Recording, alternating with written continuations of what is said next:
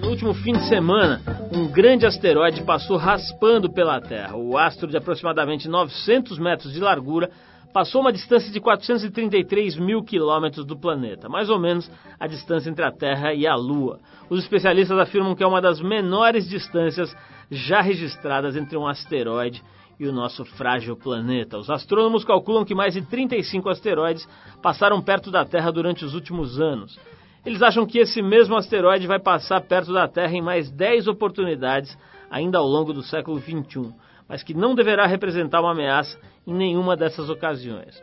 Para saber um pouco mais sobre esse assunto, nosso repórter excepcional Arthur Veríssimo foi conversar com Ulisses Capozoli, que é editor da revista Astronomy Brasil e cientista formado pela USP. Vamos ouvir então que o Arthur andou descobrindo sobre esses corpos celestes que cismam em passar perto da gente. Vamos ver se a gente corre algum risco dos céus caírem sobre as nossas, as nossas cabeças. Vamos ver.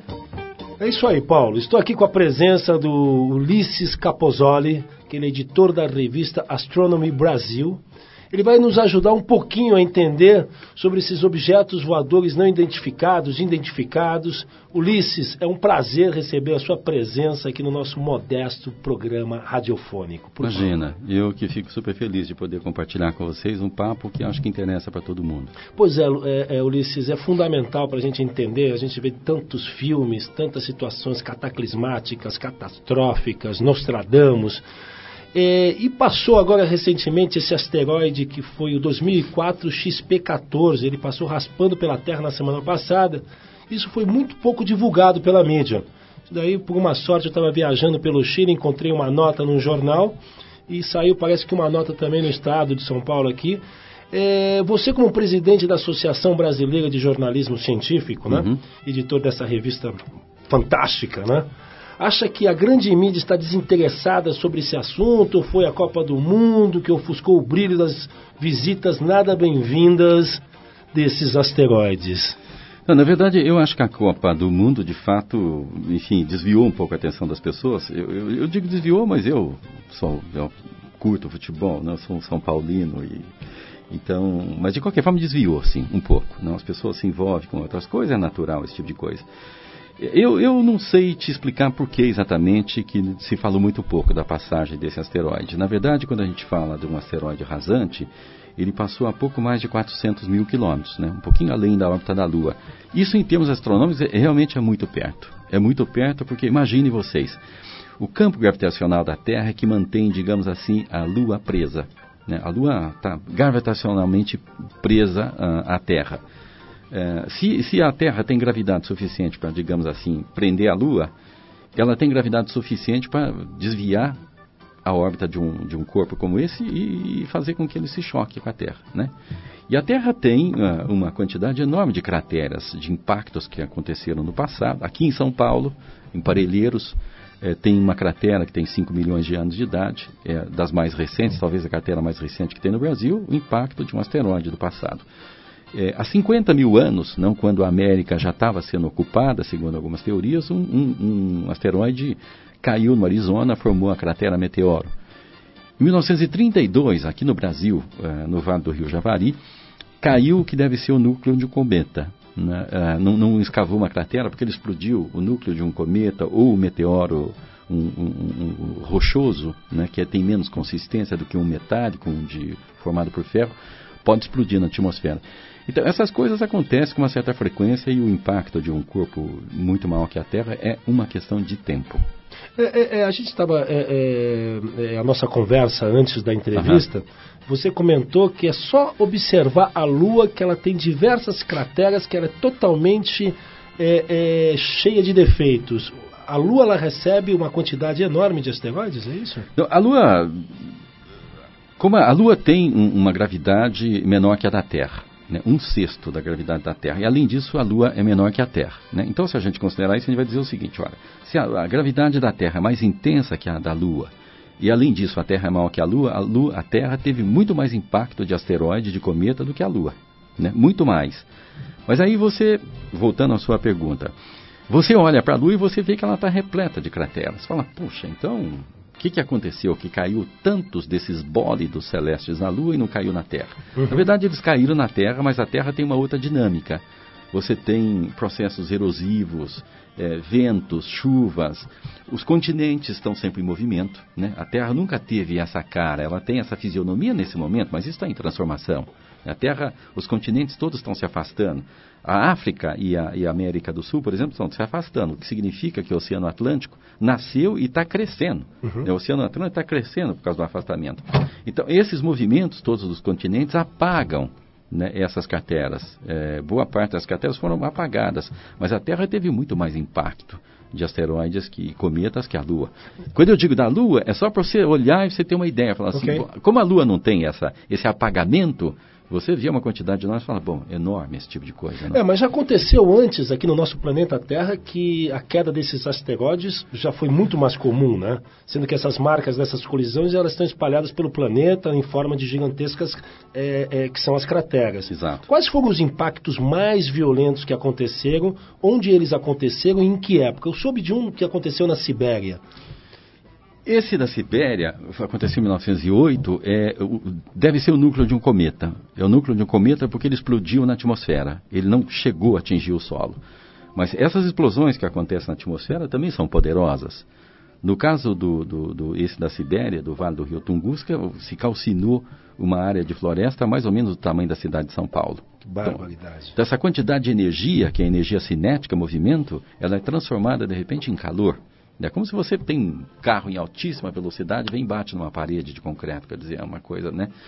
Mas essas aí, é, esse, esse impacto, por exemplo, do, Vale do Rio Tunguska foi uma coisa insignificante.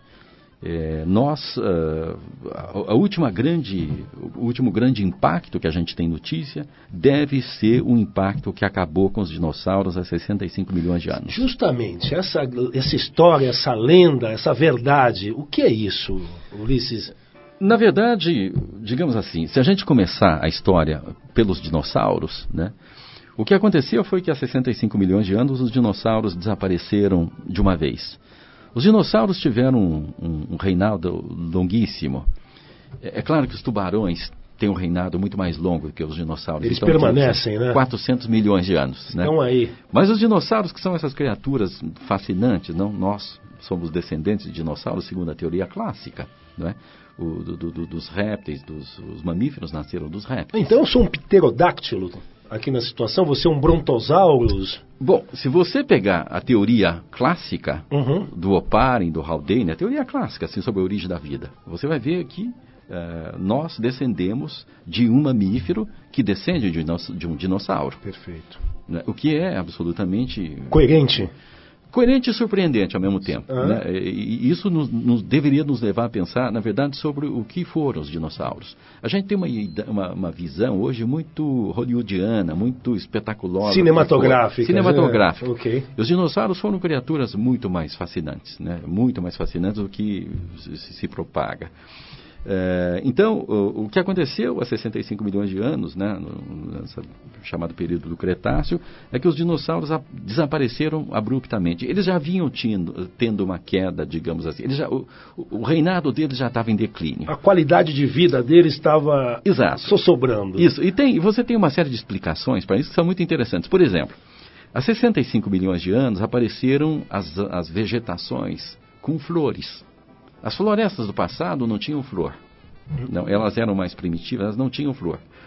Há 65 milhões de anos começaram, começou a aparecer os vegetais e as, e as florestas com flores, para atrair os pássaros, evolução da vida. É, há uma corrente de, de, de, pensadores que diz que uh, essa mudança da vegetação, especialmente das árvores com flores, elas trouxeram problemas para os dinossauros em termos de alimentação em termos, digamos, mais especificamente digestivos. Uhum. Né, e eles começaram um certo declínio, que é o quê? É um desencontro do ponto de vista evolutivo. Você tem mudanças ambientais e você tem criaturas que vão se desacoplando de um certo ambiente e vão pra, e caminham para a extinção. Né? De qualquer forma, isso acontecia e há 65 milhões de anos eles desapareceram de uma vez. O que, que aconteceu que matou os dinossauros de uma única vez? Como foi? Um bólido que veio do espaço é possível? possível. Sim. Então, qual é a pista que a gente. Quem disse isso e qual é a pista que a gente tem de que isso de fato possa ter acontecido? Quem disse isso foi um, um, um sujeito que é um dos pais da, da bomba atômica, Luiz Alvarez, que é um físico americano, uma pessoa extremamente interessante, e o filho dele, Walter Alvarez. É, eles propuseram a ideia de que uma catástrofe cósmica, um bólido cósmico, tenha atingido a Terra e tenha criado um inverno nuclear. A gente pode falar rapidamente disso. Né? Assim, qual é a pista de que isso possa ter acontecido? Uma fina camada de irídio que cobre toda a superfície da Terra. O irídio é um, um elemento que é encontrado em asteroides. Não é um elemento comum na superfície da Terra, porque ele, ele afunda, digamos, é o seu material mais pesado. Como os asteroides, parte dos asteroides, especialmente os asteroides rocho, uh, uh, metálicos, eles são parte do que foi o núcleo de um planeta que se esfacelou, especialmente entre Marte e, e, e, e Júpiter. Então, o irídio está presente num certo tipo de, de, de, de asteroide. E, e, e, se um cometa, se um asteroide tivesse batido na Terra, teria liberado uma quantidade significativa de, de irídio. E eles descobriram que, de fato, tem uma quantidade de irídio espalhado pela superfície da Terra, que dá consistência para essa hipótese de que um asteroide se chocou com a Terra, mudou completamente as condições. Que condições foram essas, para a gente falar muito rapidamente? Uhum. Se esse corpo bateu com a velocidade que bate um bólido cósmico desse, ele pode produzir várias coisas. Se ele caiu no oceano, por exemplo, ele levanta uma nuvem de vapor tão grande, né, por, por de transformação de energia, energia cinética, movimento em calor, que ele produz, digamos assim, uma espécie de cortina de vapor que obstrui a luz do Sol. Com isso, você não tem fotossíntese. E você não tendo fotossíntese, todos aqueles dinossauros que eram herbívoros morreram de fome, não, as plantas deixaram de fazer fotossíntese, e os dinossauros carnívoros que viviam desses animais morreram de fome. Se ele caiu na Terra, o que levantou foi uma nuvem de poeira.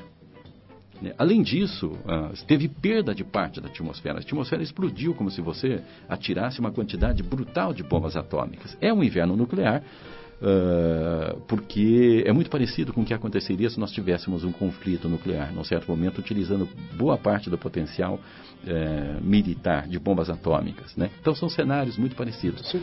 Então, os bichos desapareceram há 65 milhões de anos, uh, deve ter desaparecido por uma razão muito forte. Um bólido cosme explica esse tipo de coisa e a quantidade de irídio encontrada é consistente com essa hipótese. Então se aceita hoje como muito provável que, de fato, esse asteroide de 65 milhões de anos acabou com os dinossauros e permitiu que os mamíferos ascendessem e chegassem até nós. Não? Poxa, fascinante essa teoria. Ulisses, agora voltando ao XP14 que passou aqui na semana passada. Aham. Supostamente, se ele caísse um, um, um, asteroide desses no oceano, levantaria ondas de, de, de, de que tamanho? Olha, um asteroide de 800 metros caindo em qualquer parte do mundo, qualquer parte do mundo, é uma catástrofe planetária. Você tem, você tem eh, a Terra, a Terra sai, tem, tem um, um desvio da órbita dela. Esse sismo do, do, do, de dois anos atrás, lá no, no, no sul da África, no, sul da, no sudeste da Ásia, em Sumatra. Que, matou uma quantidade, exato, enorme de pessoas.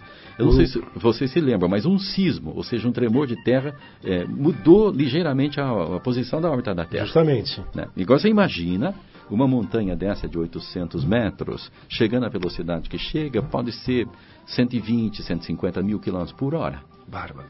Né? Então você tem uma transformação, digamos, de energia uh, tão grande que você tem maremotos, terremotos, uh, explosão de parte da atmosfera, incêndio de parte da atmosfera. A quantidade de calor liberada é tão grande que a atmosfera incendeia. Né? Então, o, o, o, efeito disso é um efeito planetário. Você tem ventos em altíssima velocidade, com altíssima temperatura, produzindo é, incêndios. Toda essa região, né, se for próxima, por exemplo, de, mais ou menos próxima da coisa, você tem incêndios. Incêndio, como aconteceu no, no, no Cretáceo. E, e essa, essa cena de destruição dos dinossauros há 65 milhões de anos foi acompanhada de incêndios que atingiram o planeta. Quer dizer, restos fragmentos que entraram em órbita e caíram outra vez, precipitaram sob a forma de uma chuva material. Pedra, choveu pedra, choveu gado de aves, choveu pedaços de animais, choveu tudo. Ulisses, e, e, e, existe uma forma de controle disso? Já existe tecnologia da NASA, dos governos, de, de parar um asteroide dessa dimensão com mísseis, existe uma forma de deixar os habitantes tranquilos? Bom, essa é uma questão muito interessante, a sua, não? Ela é talvez a questão das mais importantes dessa nossa conversa. Da nossa so sobrevida, né? Exato. É, na verdade, a gente tem que fazer é, duas considerações básicas. Você tem asteroides que têm período muito longo. O que, que, que é um período muito longo? É um asteroide que gasta um bom tempo para ir e voltar. Ele gira em torno do Sol numa órbita elíptica. Né? E suponha que ele tem um período de 200 anos. A cada 200 anos ele passa mais próximo do Sol. Ele não muda a rota dele? Muda. Ele muda. Ele muda por influência de planetas maciços, massivos do, do, do, sistema solar. Júpiter, por exemplo, tem um campo gravitacional poderoso e Júpiter é um grande aprisionador de, de, de, de, de asteroides e de cometas. Né? O, que, o que eu estou tentando dizer, aprisionador? É, um, um cometa, que, que, que os cometas tem um berçário de cometas que é a uma distância, é nas bordas do sistema solar. Bem nas bordas do sistema solar, numa região que chama nuvem Oort, tem um berçário de cometas. Né? Um, berçário de cometas? Berçário de cometas, eu vou dizer para você. Cometas e asteroides é entulho. É entulho cósmico. É material que sobrou da formação do sistema solar há 5 bilhões de anos. É e entulho. E eles ficam vagando pelo sistema. Eles ficaram vagando pelo sistema solar durante muito tempo, o que a gente estava conversando agora há pouco aqui. Na verdade, se estima que de todos os cometas e asteroides que existiram num certo momento, num certo momento da história, tenha sobrado 5%. Você pode me perguntar para onde foram os outros 95%? Eles impactaram com outros corpos, caíram no Sol, impactaram com a Lua, com Júpiter, com Saturno, especialmente Júpiter e Saturno, que tem uma gravidade enorme, muito mais poderosa que a da Terra, evidentemente. Em 1994, por exemplo, nós podemos, podemos ver aquele cometa, o Shoemaker-Levy 9, caindo em Júpiter. Né? Nós, nós, acompanhamos isso. Assim, a, a nave Giotto, que estava indo para lá, fotografou, o telescópio espacial Hubble fotografou. E o que aconteceu em Júpiter? O que aconteceu foi como se a gente utilizasse todo o poder nuclear da Terra jogando bombas na superfície de Júpiter. Quer dizer, Júpiter é um planeta gasoso, né? Se você jogasse a quantidade de bombas atômicas que a gente tem na Terra em Júpiter, ele produziria um efeito que foi muito parecido com esse do choque desse cometa. Que o poder de destruição que os americanos têm de destruir o planeta é 50, 80 vezes? É, mas isso em termos cósmicos é muito pouca coisa. Né? Então o, o Shoemaker-Levy 9, que caiu em, em, Júpiter, que é um corpo, um grande globo gasoso, é, levantou nuvens não de matéria assim gasosa da, da, da, do corpo de Júpiter em, em altíssimas temperaturas. Foi uma uma tempestade, digamos assim, no corpo de Júpiter que é muito difícil para a gente imaginar. Né? E o que eu estou dizendo é o seguinte: assim, a gente viu um cometa cair em Júpiter. Né? Muito recentemente, agora 94. Assim, um cometa pode cair na Terra. O tempo inteiro cai coisa aqui. Quando você olha para o céu à noite, você vê uma estrela cadente, o que, que, é isso? Isso é pedaço de asteroide, pedaço de cometa. Só que isso normalmente é do tamanho de um grão de arroz. Entra com velocidade de 70, 80 mil quilômetros por hora, mas é do tamanho de um grão de arroz. Se você tiver uma, um, um, um, material do tamanho de um drops, né, ele, ele produz um, um assovio. Faz... Se você tiver uma coisa do tamanho de uma mesa de escritório, ela explode. Ela entra e dá uma explosão. Pum! Então, ele tem um rastro luminoso. Imagina, um corpo do tamanho de um grão de arroz produz um meteoro que é a estrela cadente. Você vê, não, claramente, a luz azul, vermelha, amarela, dependendo da composição química Então, as estrelas cadentes são... As estrelas cadentes são restos de cometas e de asteroides. E são coisas do tamanho de um grão de arroz. Essa estrela cadente que a gente vê normalmente, que são silenciosas. Às vezes ela tem até um ligeiro roçado, faz... Numa noite tranquila do interior, na praia, especialmente nas montanhas, você vê isso, né? Então, na verdade, cai 100 mil toneladas de material cósmico na Terra. Diariamente? Eh, por ano. Por ano. 100 mil toneladas por ano de material cai. O que, que cai aqui? Cai meteoritos que vieram de Marte, meteoritos que vieram da Lua, meteoritos que vieram de Vênus. Né? Digamos assim, há 2 milhões de anos atrás, um asteroide bateu em Marte. Arrancou um pedaço, botou uma parte desse material né, jogou rochas em órbita. Esse material se espalha pelo sistema solar. Mais ou menos 7% desse material chega na Terra sob forma de meteorito. Da mesma forma que essas crateras que foram escavadas na Terra por bólidos que bateram aqui, geraram meteoritos que caíram na Lua, que caíram em Marte. Então tem pedaços da Terra em Marte, em Saturno, em Vênus. É uma troca de rochas, digamos assim, uhum. em termos de, de, de, sistema solar. Bom, eu estava dizendo então que esses que vêm de muito longe, que as pessoas falam, leem no jornal, 2036 um cometa vai bater na Terra, Sim. Um, um, um asteroide. Isso não vai acontecer porque a gente não vai ficar sentado esperando. Né? Nós vamos desviar com mísseis nucleares, tem uma nave que está sendo desenvolvida nesse momento para fazer esses desvios e tal. O problema nosso são uh, um conjunto de asteroides que tem uma órbita muito próxima da Terra. Que, cuja, que, que a, a, a, a, órbita deles em torno do Sol é atravessada pela Terra. Esses aí, de repente, pode, pode aparecer muito repentinamente. Esse, esse, esse asteroide que a gente está falando, por exemplo, XP14, foi descoberto em 2004. Né? Então, o que a gente precisa ter é, e isso é importante que as pessoas saibam, e que os governos sejam sensibilizados pelas suas academias, representações científicas, e tem um movimento muito significativo nesse momento, é, nós temos que ter uma vigilância muito cuidadosa do céu. Justamente. Para é. identificar, saber as órbitas desses corpos e qual deles pode ameaçar. E o que puder ameaçar, nós temos que destruir é, em órbita. É, esse ponto que a gente quer chegar. De todos Exato. esses corpos celestes aí que ficam zanzando, circulando ao nosso redor, Quantos dele a gente consegue catalogar e definir o caminho que eles percorrem próximos à Terra? Olha, na verdade, se você, quando você fala de quantos deles, são tantos. Né? Entre Marte e Júpiter, por exemplo, tem um enorme cinturão de asteroides. Então vai de um grão de areia a um, a um, a um jipe, a um caminhão chegando à Terra. Um caminhão é muito pouco. Muito pouco. Na verdade, é uma montanha inteira. É uma montanha. É uma montanha inteira. Não, você tem, tem um, perto de 3 mil asteroides. Eu acho que com isso eu respondo um pouco a sua pergunta. Tem aproximadamente 3 mil asteroides identificados que tem, são próximos da Terra e que tem de 100, 200, mil metros, um quilômetro e meio, nessas proporções. Nossa. É muito grande. É uma, é uma coisa mais significativa do que as pessoas gostariam de acreditar. Mas, Ulisses, então existe uma possibilidade de que de a qualquer momento um desses corpos poderem colidir com a Terra sem que ninguém saiba? Eu não diria para você que sem que ninguém saiba, porque a expectativa que tem dentro da comunidade, comunidade científica, numa área que se chama meteorítica, que é exatamente essa que cuida não, desse, desses corpos. É uma ciência nova, né? É uma especialização da astronomia. Okay. É, a meteorítica nasceu quando a ciência aceitou a ideia de que pedras de fato caem do céu. Porque durante muito tempo, o Lavoisier, por exemplo, foi um sujeito que disse: Imagina, pedras não caem do céu. Isso é ignorância da população. Então a Casa Real da Áustria, nesse momento, tinha. Eu acho que isso foi mais ou menos 1815, por aí, se eu não estou enganado tinha uma bela coleção de meteoritos que os caras recolheram, porque imagina, isso é ignorância, não? E logo em seguida foi demonstrado que pedras caem sim do céu, né? O que é uma coisa, de certa forma, intrigante.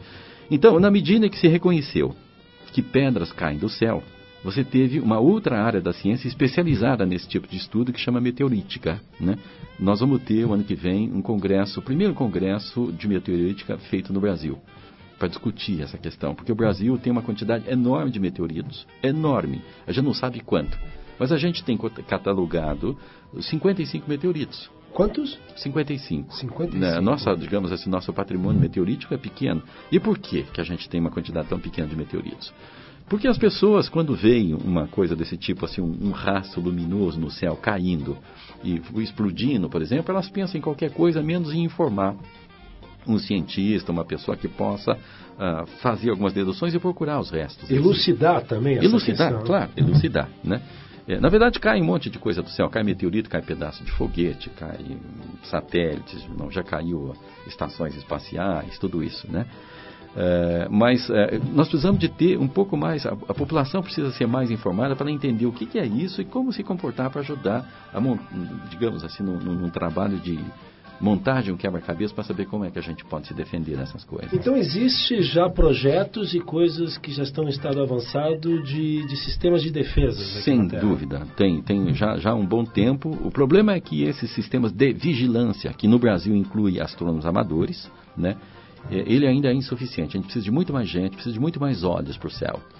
Ulisses, e se um desses asteroides se passar por toda essa malha de defesa, colidir com a Terra, existe a chance de uma pequena parcela de animais, árvores, vegetais, inclusive o homem sobreviver ao impacto e as consequências dessa situação cataclismática? Olha, na verdade, o, assim, o resultado de um impacto depende da massa do corpo que chocar com a gente, né?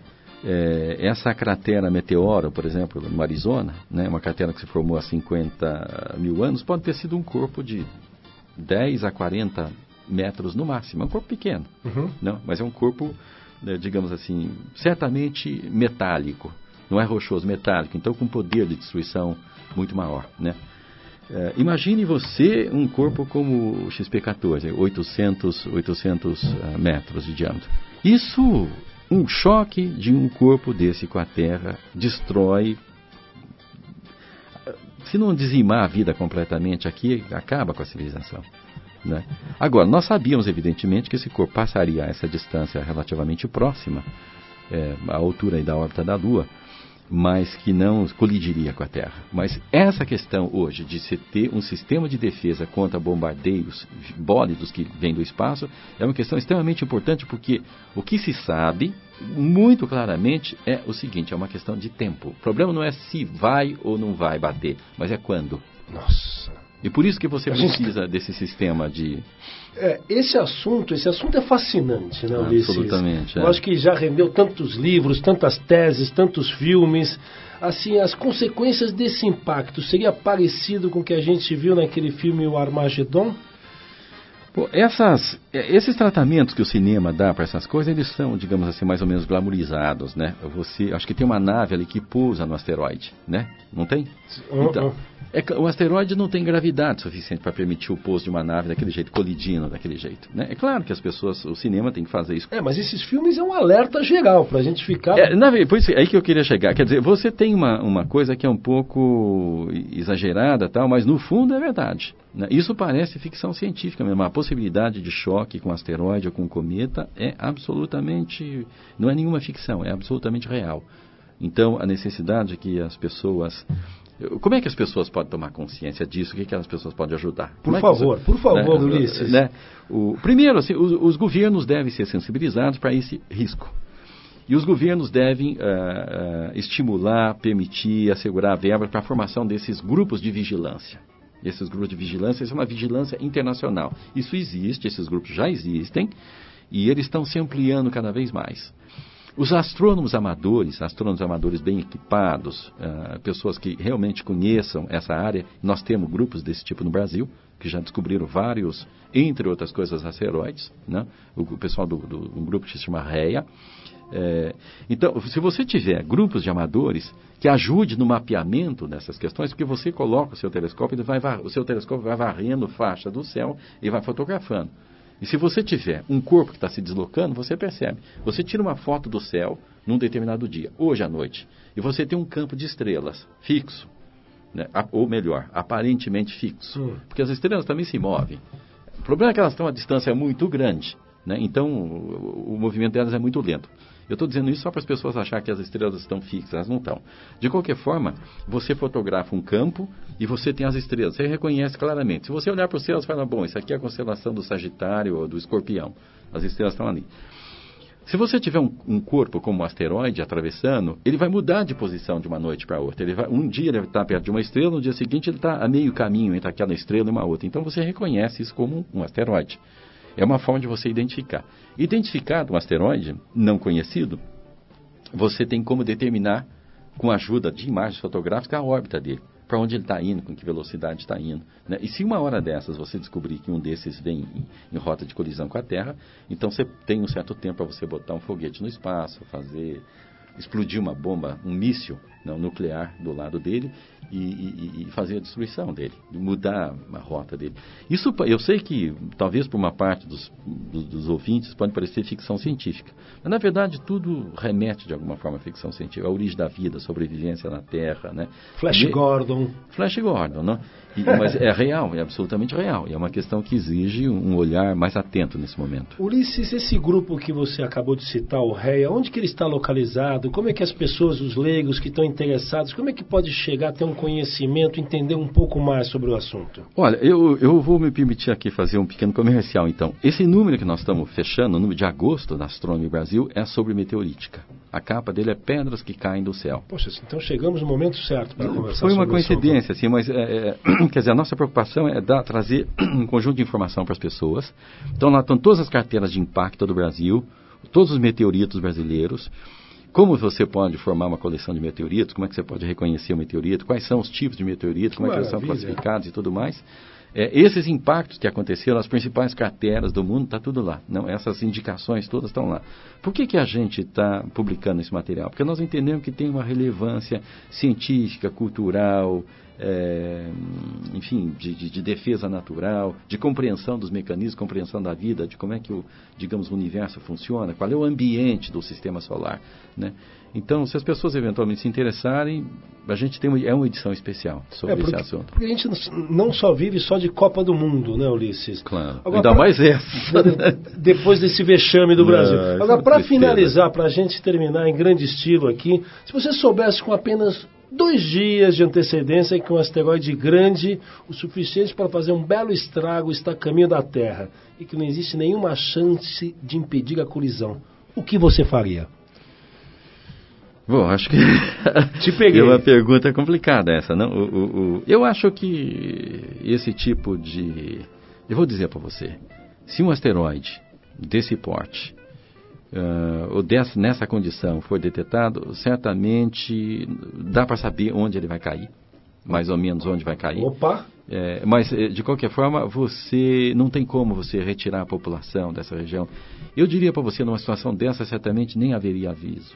Nem haveria aviso, porque o, o impacto é tamanho, é uma coisa... é, é, é muito complicado.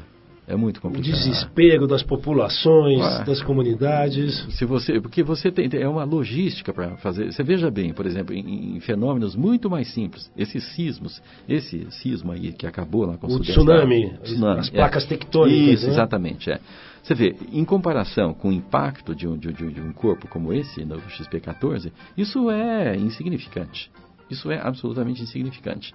Aquela região ali onde ocorreu esse, esse tsunami é uma região de sismos, por causa do encontro das placas tectônicas. Então ali vai acontecer sismo frequentemente. Você não sabe exatamente quando, mas que vai acontecer, vai, é uma questão de tempo. Né? E você vê, aquele, aquele sismo que aconteceu, ele é, ele é seguido depois de, de tsunamis. Né?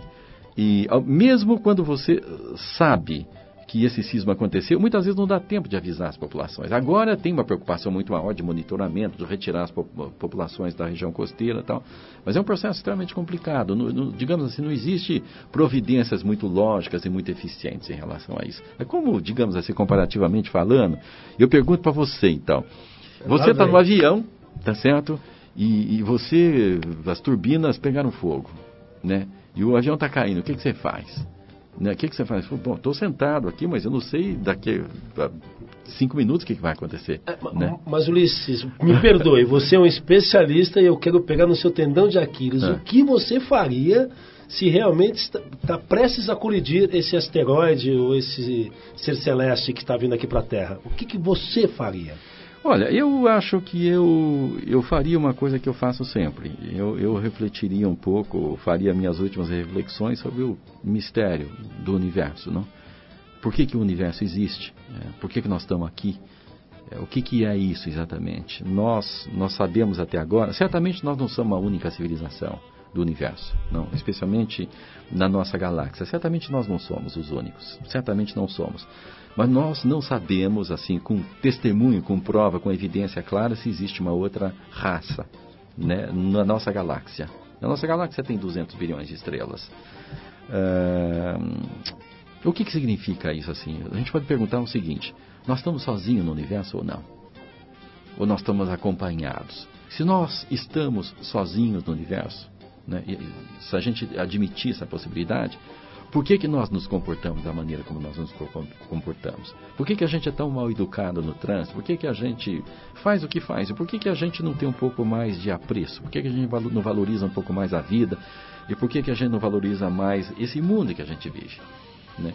Se nós não formos os únicos, se tiverem outras inteligências, da mesma forma, não, a gente devia.